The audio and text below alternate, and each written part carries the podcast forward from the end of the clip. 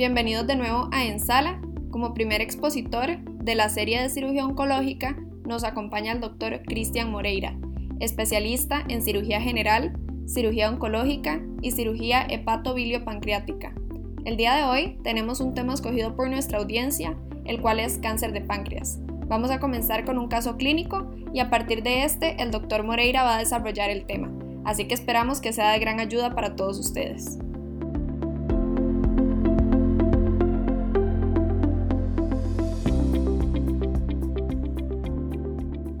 Buenas noches, doctor Moreira. Muchas gracias por aceptar la invitación a hablar de un tema tan interesante como es el cáncer de páncreas. Buenas noches, eh, muchas gracias por la invitación. Es, un gusto participar eh, de esta eh, iniciativa. Iniciamos con el caso clínico. Es un paciente masculino de 57 años, agricultor, diabético, diagnosticado en 2018, que toma metformina, mil miligramos BID tiene eh, como antecedentes personales eh, no patológicos, eh, tabaquismo y toxicomanías negativa. Y es etilista desde los 18 años hasta la actualidad, 10 cervezas los fines de semana. No tiene alergia ni se le han realizado transfusiones.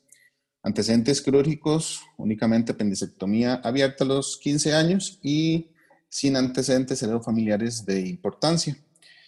El paciente consultó por cuadro de seis meses de evolución de dolor abdominal, eh, principalmente epigástrico, de característica intermitente, no irradiado, al inicio de leve intensidad, que eh, ha ido exacerbando con el paso del tiempo y no ha notado eh, relación con la ingesta de alimentos.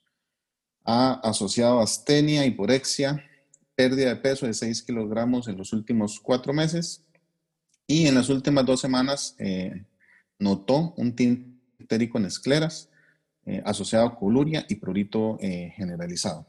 Se decidió de manera particular realizarse un ultrasonido de abdomen, el cual describió el hígado con parénquima de características normales, con dilatación de la vía biliar intra y extrapática y eh, que no evidenciaba la causa obstructiva. Consultó a Levice y se le solicitaron laboratorios eh, los cuales evidencian eh, leucocitos en 7200, una hemoglobina en 14.2, un hematocrito en 41, 257 mil plaquetas, unas bilirubinas totales en 6.4, de predominio directo en 4.2 y una bilirubina indirecta en 2.4, la GGT en 557, una fosfatasa alcalina en 145, una ST en 36 y una LT en 42. Al examen físico tiene un ECOG de cero, un tinte ictérico eh, generalizado, eh, sin ganglio de Virchow palpable, no adenopatías eh, cervicales, los ruidos cardíacos son rítmicos sin soplos, los campos pulmonares están limpios, el abdomen es blando, depresible, con leve dolor a la palpación hacia epigastrio, sin palparse francas masas, ni visceromegalias y no impresión la ni hay edema en miembros inferiores. Entonces, este eh, caso clínico es eh, muy típico eh, de la presentación de un síndrome colestásico. Es un paciente que se presenta con un cuadro ictericio, con coluria, y que se documenta eh, al laboratorio una hiperbilirubinemia de predominio eh, directo, con elevación de eh, las enzimas que marcan el parapitelio biliar, como son la GGT y la fosfatasa alcalina. El cáncer de páncreas, como tal, es un tumor que cada día se diagnostica con mayor frecuencia es un tumor que se caracteriza eh, por una alta letalidad, es un tumor muy letal, con mucha mortalidad. De hecho, es el doceavo en incidencia a nivel mundial, según datos del de, eh, el Globocan eh, del 2018. Es el séptimo en mortalidad a nivel mundial y el de mayor incidencia y mortalidad en Asia con un 46%. A nivel de Costa Rica, eh, en el 2018 ocupó el doceavo eh, puesto en incidencia, tomando en cuenta ambos sexos, Y el séptimo en mortalidad. Eso implica, ¿verdad?, que eh, al igual que el resto del mundo, el cáncer de páncreas eh, a nivel nacional, pues es un, es un tumor que conlleva una alta mortalidad. Ahora bien, para continuar, si nos puede comentar un poco sobre la anatomía, fisiología y ubicación del cáncer de páncreas. Muy bien, entonces con respecto a la anatomía y un repaso de la fisiología del cáncer de páncreas, hay que recordar que el páncreas es un órgano retroperitoneal. Entonces, como tal, no va a ser tan accesible a la exploración física. Y los síntomas que va a presentar, pues son síntomas muy vagos y que pueden confundirse con los síntomas presentes en alteraciones en los órganos eh, vecinos. Entonces, hay que recordar que el páncreas tiene múltiples estructuras eh, que están en contigüidad, principalmente lo que es el duodeno, el estómago, la vía biliar, la vesícula, los eh, vasos retroperitoneales, principalmente lo que son los vasos mesentéricos superiores, la vena y la arteria. Y hacia el cuerpo y cola de páncreas está en íntima relación con el vaso, eh, el riñón eh, izquierdo. Y con respecto a la fisiología, pues el principal componente del el páncreas, ¿verdad? Es el componente exocrino. Alrededor del más del 90% del, volumen de las células eh, del páncreas corresponden a, la función exocrina. Y menos de un 2% ¿verdad? corresponde a las células endocrinas que conforman los islotes eh, pancreáticos, que existen de diferentes tipos. Lo que son las células alfa, eh, que producen glucagón, las células beta, que producen eh, principalmente insulina, las células delta que producen la somatostatina, las células PP o F que se producen el polipéptido pancreático y las células G que producen la eh, gastrina. Con respecto a la ubicación del cáncer de páncreas exocrino, aproximadamente el 60-70% están localizados en la cabeza del páncreas, un 20-25% se localizan en el cuerpo y cola, y en el resto eh, se involucra todo el páncreas. ¿Cuáles son los factores de riesgo implicados en el cáncer de páncreas? Eh, esto se divide en familiares y no familiares. Con respecto a los no eh, familiares están los ambientales, principalmente lo que es el tabaquismo, el etilismo, la dieta del ejercicio y el consumo calórico alto. En relación al fumado, este aumenta entre 1.5 a 2.5 veces el riesgo de presentar cáncer de páncreas con respecto a la población general.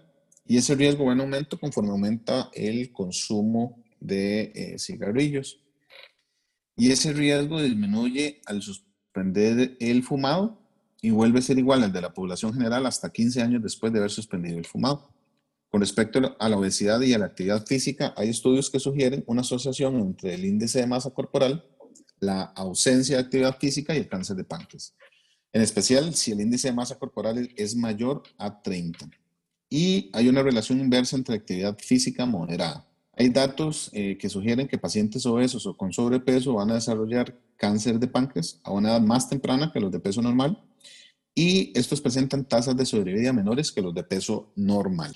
Con respecto a la dieta, hay estudios eh, que evalúan la relación entre la dieta y el cáncer de páncreas, sin embargo, la evidencia es inconclusa. Hay datos que sugieren que una dieta eh, occidental, es decir, con alto consumo de grasa saturada, con carnes eh, principalmente procesadas o ahumadas, se relaciona con un aumento para el desarrollo de cáncer de páncreas y existe un efecto protector del consumo de frutas y verduras frescas. Y un estudio de cohorte encontró una asociación inversa entre el consumo de dieta saludable y el desarrollo de cáncer de páncreas. Principalmente era una dieta que, compuesta de frutas, de verduras, de granos enteros, de leche, carne y aceites vegetales. También se ha descrito asociación entre cáncer de páncreas y el consumo de café y alcohol, aunque la información como tal es eh, conflictiva. Lo mismo con el consumo eh, de aspirina y eh, de AINES. Hay informaciones, estudios de laboratorio que sugieren un efecto inhibitorio eh, en la tumorogénesis del cáncer de páncreas.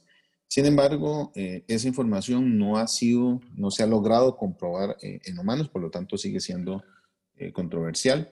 También existe cierta asociación que se ha encontrado con la presencia de Helicobacter pylori y también con la infección de virus de la hepatitis B y C. Hay un aumento leve para el riesgo de cáncer de páncreas, solo que la magnitud para, para, el desarrollo de cáncer es menor que para hepatocarcinoma. Otro factor de riesgo importante es la diabetes mellitus, alteraciones en el metabolismo de la glucosa, lo que es la resistencia a la insulina, aumenta eh, en 2.8 el riesgo de desarrollar eh, cáncer de páncreas con respecto a las personas eh, no diabéticas. Además, los pacientes diabéticos con cáncer de páncreas tienen características histológicas de peor pronóstico y usualmente cursan con menor sobrevida que con respecto a los no diabéticos. Se postula que la diabetes es consecuencia del cáncer de páncreas y no una causa eh, per se. Se cree que esto se debe a una disfunción de las células beta del páncreas, que es inducida por las células tumorales. Eh, después de una resección por cáncer de páncreas, eh, hasta el 57% de los pacientes con diabetes tienen una resolución de su cuadro de diabetes. Entonces, eso apoya a una alteración, a una disfunción de las células inducidas eh, por el tumor. Lo que pasa es que también hay evidencia clínica que apoya que el metabolismo normal de la glucosa y la resistencia a la insulina y la hiperinsulinemia son factores etiológicos de cáncer de páncreas. Hay factores de riesgo hereditarios que se dividen en dos tipos, lo que es el cáncer de páncreas asociados a síndromes genéticos, en los cuales hay un aumento en el riesgo de cáncer de páncreas, pero que también aumenta el riesgo de otras neoplasias, otras neoplasias eh, tanto del, tracto gastrointestinal como fuera del tracto gastrointestinal. Y está lo que se conoce como el cáncer pancreático familiar, en donde las bases moleculares como tal aún no han sido identificadas, ¿verdad? Pero sí hay una herencia eh, muy predominante. Hay mutaciones en la línea germinal en genes que conllevan a una susceptibilidad para el cáncer de páncreas, aún en una ausencia de, de historia familiar, principalmente lo que son los genes el BRCA, el ATM, ATM el PALB2, el CDKN2A y el MLH1.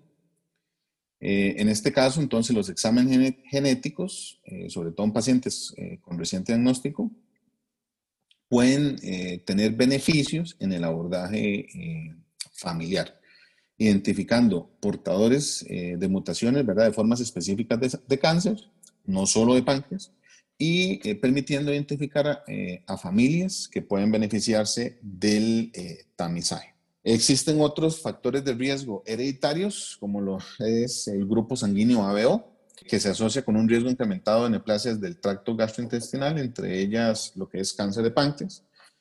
en el caso de cáncer de páncreas específicamente, hay menos riesgo en los grupos O y mayor riesgo en los grupos no O.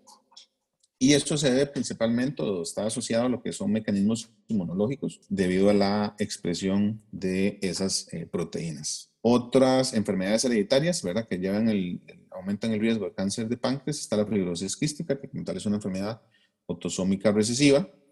La pancreatitis crónica no hereditaria, que conlleva una inflamación crónica del páncreas y también lo que son las lesiones quísticas de páncreas, pacientes con plasia papilar intraductal, eh, la cual es una lesión quística eh, más frecuente en el páncreas, en especial lo que es, los que se producen en la rama principal o las que son mixtas, las cuales se asocian a un mayor riesgo para el desarrollo de cáncer eh, de páncreas, por lo cual requieren un mayor seguimiento.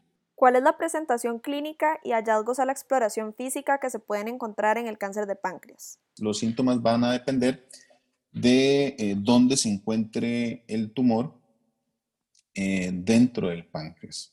La mayoría de los tumores se presentan en la cabeza del páncreas. Entonces, los síntomas más comunes en ese caso van a ser dolor, ictericia y pérdida de peso. Eh, en un estudio multiinstitucional de 185 pacientes con cáncer de páncreas, eh, la frecuencia de síntomas fue astenia en un 86%, pérdida de peso 85%, anorexia 83%, dolor abdominal en un 79%, dolor epigástrico 71%, coluria 59%, ictericia 56%, náuseas 51%, dolor de espalda 49%, diarrea 44%, vómitos 33%, esteatorrea 25% y tromboflebitis 3%.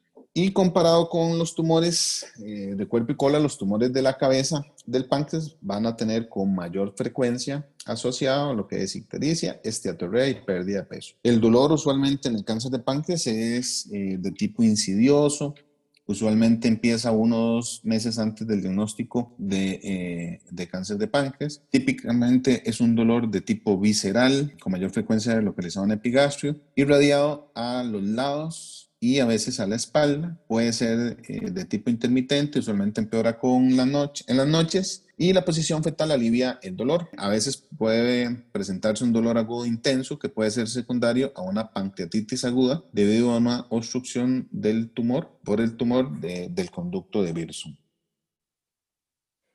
Con respecto al examen físico, entonces recordando que el páncreas es un órgano retroperitoneal, en tumores tempranos, pues los hallazgos eh, o el examen físico va a ser o negativo, los hallazgos van a ser muy inespecíficos. Y cuando ya eh, se encuentran hallazgos a la exploración es porque el tumor está eh, muy avanzado. Dentro de los signos más frecuentes que se encuentran en la exploración está la ictericia en un 55% de los pacientes, hepatomegalia en un 39%, una masa palpable en el cuadrante superior derecho, un 15%, una caquexia evidente, un 13%, el signo curvo Terrier, eh, que hay que recordar que es la presencia de una vesícula distendida, palpable, pero no dolorosa, la cual está presente en un 13%, una masa palpable en epigastro, un 9%, 9% y asitis en un 5%. Entonces, los signos de enfermedad metastásica a distancia pueden estar presentes en el momento eh, de la exploración y hay que recordar que la enfermedad metastásica afecta con más frecuencia lo que es hígado, peritoneo, pulmones y con menor frecuencia lo que es hueso. Entonces, aquí podemos encontrar signos de enfermedad avanzada como lo es la masa abdominal, asitis, la eh, presencia del ganglio de Virchow, la masa eh, palpable periumbilical o una adenopatía periumbilical, el llamado eh, signo de la hermana María, José o el sistema Mary Joseph, y también se puede palpar el Blumenstiel o el anaquel de Blumer. ¿Cómo se hace el diagnóstico del cáncer de páncreas? ¿Cuáles estudios de imagen se requieren para abordar a estos pacientes? ¿Es indispensable tomar biopsia para iniciar el tratamiento? ¿Y cuál es el rol de los marcadores tumorales? Con respecto a los estudios eh, para el abordaje de un paciente que se sospecha eh, de cáncer de páncreas, el estudio inicial más frecuente va a ser el ultrasonido abdomen, ¿verdad? Usualmente en el contexto de un paciente con ictericia, con dolor abdominal, eh, con pérdida de peso. El ultrasonido abdomen tiene una sensibilidad de alrededor de 95% para tumores de 3 centímetros. Estamos hablando que son tumores grandes, entonces para tumores pequeños la sensibilidad baja. Y básicamente lo que se va a encontrar en el ultrasonido es dilatación de la vía biliar, eh, principalmente eh, intra y extrapática. Y eh, usualmente se puede ver el sitio de obstrucción. A veces se puede observar la masa, sobre todo en pacientes delgados, ¿verdad? Con poca distensión gaseosa. Se puede observar la masa, la cual va a ser hipoecoica, hipodensa, con márgenes mal delimitados. El otro estudio de imágenes que con mayor frecuencia se solicita es la tomografía, en especial una tomografía trifásica. Usualmente, ¿verdad? El, trifásico no es el estudio eh, inicial, eh, sino que es eh, con medio contraste oral. En este contexto, la sensibilidad es, es, de alrededor de un 100% cuando el tumor es mayor de 2 centímetros y baja a 77% cuando es un tumor menos de 2 centímetros. La lesión en el TAC se va a ver una lesión hipodensa de bordes eh, mal delimitados, con dilatación del conducto de Birson, con dilatación del colédoco, puede haber atrofia pancreática. Y la, importancia eh, de la tomografía es que permite evaluar las relaciones anatómicas del tumor con eh, las diferentes estructuras peripancreáticas y permite valorar si el tumor realza con el medio contraste, ¿verdad? Que eso nos orienta a la naturaleza maligna. Otro de los estudios eh, para evaluar los pacientes con síndrome colestásico es la colangiopancreatografía retrograda endoscópica, la CEPRI. la cual es una herramienta altamente sensible para evaluar lo que es el árbol eh, biliar y los ductos pancreáticos. Tiene una sensibilidad de 92% y una especificidad de 96% para el diagnóstico de cáncer de páncreas. Eh, además, eh, la toma de muestras de tejido a través de pinzas o a través de citología por cepillado, aunque tiene una menor sensibilidad para detección de cáncer de páncreas en un 50% comparada con la sensibilidad de la biopsia con aguja fina tomada por eh, ultrasonido endoscópico. Y la importancia es que la CEPRE ayuda a derivar la eh, colestasis mediante la colocación de eh, stent. algo importante es que el stent prequirúrgico no siempre es necesario en el caso de cáncer de páncreas, en especial en aquellos que son potencialmente resecables. Nunca debe colocarse un stent antes de eh, realizar una tomografía o una resonancia, ya que puede generar artefacto y puede dificultar evaluar la resecabilidad otra tecnología de imágenes eh, que se usa en el abordaje del cáncer de páncreas es la colangiopancreatografía por resonancia magnética nuclear, la cual usa la tecnología de resonancia magnética y es una alternativa a, la CEPRE. Es un procedimiento no invasivo y que no utiliza eh, medio de contraste como si lo hace la CEPRE. Y lo que hace es crear imágenes tridimensionales eh, del árbol pancreatobiliar del parénquima hepático de las estructuras vasculares. Y esto permite eh, evaluar los conductos biliares tanto distal como proximal a la obstrucción, que eso no lo haría una sepsis si hay una obstrucción total. Eh, como tal, la resonancia magnética es tan sensible como la CEPRE y no requiere eh, medio contraste, como les decía. Y la desventaja es que no es terapéutica, no permite la, la descompresión de la vía biliar. Obviamente, pues no, se asocia con complicaciones ni mortalidad asociada. Otro estudio eh, para evaluar la anatomía pancreática y el tumor y las relaciones anatómicas, el ultrasonido endoscópico, ahora es un transductor que se introduce al estómago y al duodeno y que permite evaluar eh, por ultrasonido el compromiso vascular y además eh, permite hacer la toma de biopsias de la lesión y de adenopatías peripancreáticas. En relación al uso de marcadores tumorales, pues el, marcador tumoral más ampliamente usado es el CA199, el cual tiene una sensibilidad que varía entre el 70 y el 92% y una especificidad del 68 a 92%. La sensibilidad de este marcador se relaciona al tamaño tumoral, por lo tanto es limitada cuando el tumor es pequeño y requiere la expresión del grupo sanguíneo de Lewis, Em, que hay que recordar que un 10 a un 15% de la población no presenta este grupo sanguíneo. Por lo tanto, estos pacientes no marcan el CA199. Em, este marcador tumoral se eleva en otros tumores diferentes al cáncer de páncreas, como pueden ser tumores eh, de la vía biliar, como un colangiocarcinoma o un ampuloma. Y también puede verse elevado en otras condiciones hepatobiliares eh, benignas. El nivel de corte para diferenciar el cáncer de páncreas de una enfermedad benigna se ha descrito en 37 unidades por mililitro. Pero ese nivel genera una sensibilidad apenas de un 77% y una especificidad de 87%. Como tal, el CA199 tiene un valor predictivo positivo bajo, en especial en personas asintomáticas. Por lo tanto, no se recomienda como tamizaje. Eh, cuando el nivel de corte aumenta a 100, aumenta la especificidad y el, factor, eh, y el valor predictivo positivo a expensas de la sensibilidad. Esto tiene implicaciones pronósticas. Eh, también se ha asociado a un mayor aumento del marcador tumoral del CA199 con resecabilidad. Entonces, los niveles más elevados, la posibilidad de que se reseque es menor. Y el nivel de corte para ayudar a sospechar la presencia de una enfermedad metastásica radiológicamente oculta eh, es de 130. Por encima de eso, la posibilidad de que haya enfermedad metastásica no visible en imágenes eh, aumenta el riesgo. Ahora para finalizar, si nos puede comentar un poco sobre tratamiento, pronóstico y diagnósticos diferenciales que podemos considerar en el cáncer de páncreas.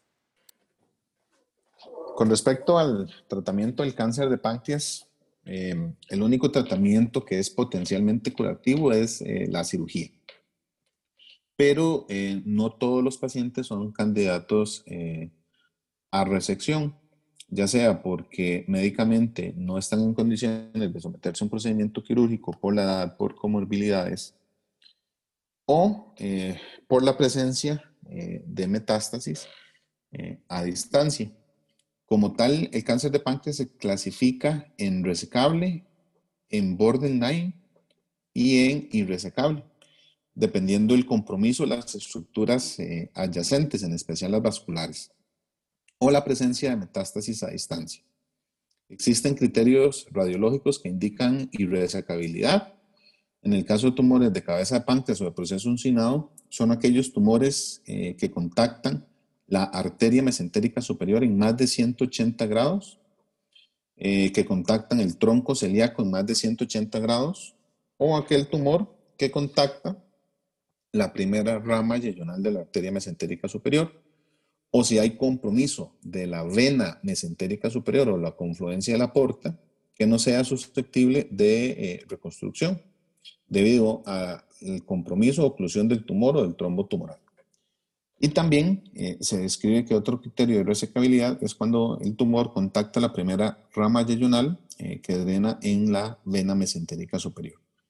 Para lesiones de cuerpo y cola, se describe que los, los criterios radiológicos de irresecabilidad es el tumor que contacta más de 180 grados la arteria mesentérica superior o el tronco celíaco, si hay compromiso de aorta, si hay compromiso de la vena mesentérica superior eh, o de la confluencia de la porta que no sea susceptible a reconstrucción. Y en general, para todos los sitios del páncreas, ¿verdad? Cualquier tumor con metástasis a distancia o con compromiso ganglionar más allá del campo de resección se consideran que son irresecables. Con respecto a los criterios, eh, para considerar que sea un, un tumor limítrofe o borderline, son tumores eh, de cabeza y proceso uncinado eh, que contacten la vena mesentérica superior o la confluencia de la porta en más de 180 grados y que generen irregularidad del contorno o que haya trombosis de la vena, pero que la vena tenga un segmento adecuado, tanto proximal eh, como distal, que permita una reconstrucción. O si hay tumores sólidos, ¿verdad?, que contacten la vena cava inferior o cualquier tumor que contacte la arteria hepática común sin extensión al tronco celíaco o a, la bifurcación de la arteria hepática y que permita una resección con una reconstrucción eh, de manera segura de la arteria hepática común. También otro criterio es el tumor sólido que contacte la arteria mesentérica eh, superior en menos de 180 grados. El tumor sólido que contacta eh, con un vaso de anatomía variable, por ejemplo, una arteria hepática derecha, accesoria o una hepática común reemplazada. Para lo que son tumores de cuerpo y cola, los criterios eh, de tumor limítrofe es todo aquel tumor que contacte el tronco celíaco menos de 180 grados, aquel tumor que contacte el tronco celíaco más de 180 grados, pero que no tenga compromiso de la aorta ni de la arteria gastrodenal, que eh, permita una adecuada reconstrucción. Los pacientes limítrofes o borderline usualmente son candidatos a quimioterapia no ayudante para valorar la respuesta y luego proceder con el eh, tratamiento quirúrgico. Con respecto al pronóstico del cáncer de páncreas, eh, pues recordando, es un tumor muy letal. Solo un 20%, 20 de los pacientes son candidatos a resección. La sobrevida global a cinco años, tomando en cuenta todos los estadios, es de alrededor de un 5%. El pronóstico es muy pobre, eh, aún con enfermedad que es potencialmente resecable. La sobrevida a cinco años después eh, de, una resección radical, ya sea un procedimiento de WIP o una pancreatectomía distal, es de apenas eh, de 25 a 30% si el tumor es ganglio negativo y, y un 10% el tumor es ganglio positivo. En un estudio de corte de validación internacional, eh, en donde se dio el seguimiento de 1.500 eh, pacientes eh, con tumores de páncreas resecado, la sobrevida por estadio a 5 años fue en el estadio clínico 1A un 39%, el 1B 34%, el 2A 28%, el 2B 21%, el 3, 11%, el estadio 4, la sobrevida media es de apenas 6 eh, meses. Con respecto a los diagnósticos diferenciales del cáncer de páncreas, em, en relación a los, síndromes, el síndrome colestásico, ¿verdad? las causas de, síndrome colestásico, pues hay que descartar otras causas de obstrucción de la vía biliar, como lo son la coleocolitiasis, obstrucción biliar eh, benigna, estenosis biliar, otros tumores eh, periampulares, como les, les, decía, el colangiocarcinoma distal, el ampuloma, el cáncer de odeno adenomas intrabiliares, la colestasis intrahepática, em, pancreatitis crónica es otra manifestación que hay que descartar. Eh, para el caso del abordaje, pacientes con dolor epigástrico, eh, los diagnósticos diferenciales pueden ser el cáncer gástrico, el cáncer de colon transverso, y en relación a lo que es pérdida de peso, hay que descartar endocrinopatías, eh, infecciones como TB o HIV y síndromes linfoproliferativos. Demasiadas gracias, doctor Moreira, por compartirnos toda esta información. Damos por finalizada la entrevista y esperamos volverlo a tener en el podcast. Muy amables por la invitación. Espero que haya sido muy útil la revisión del tema. Muchas gracias.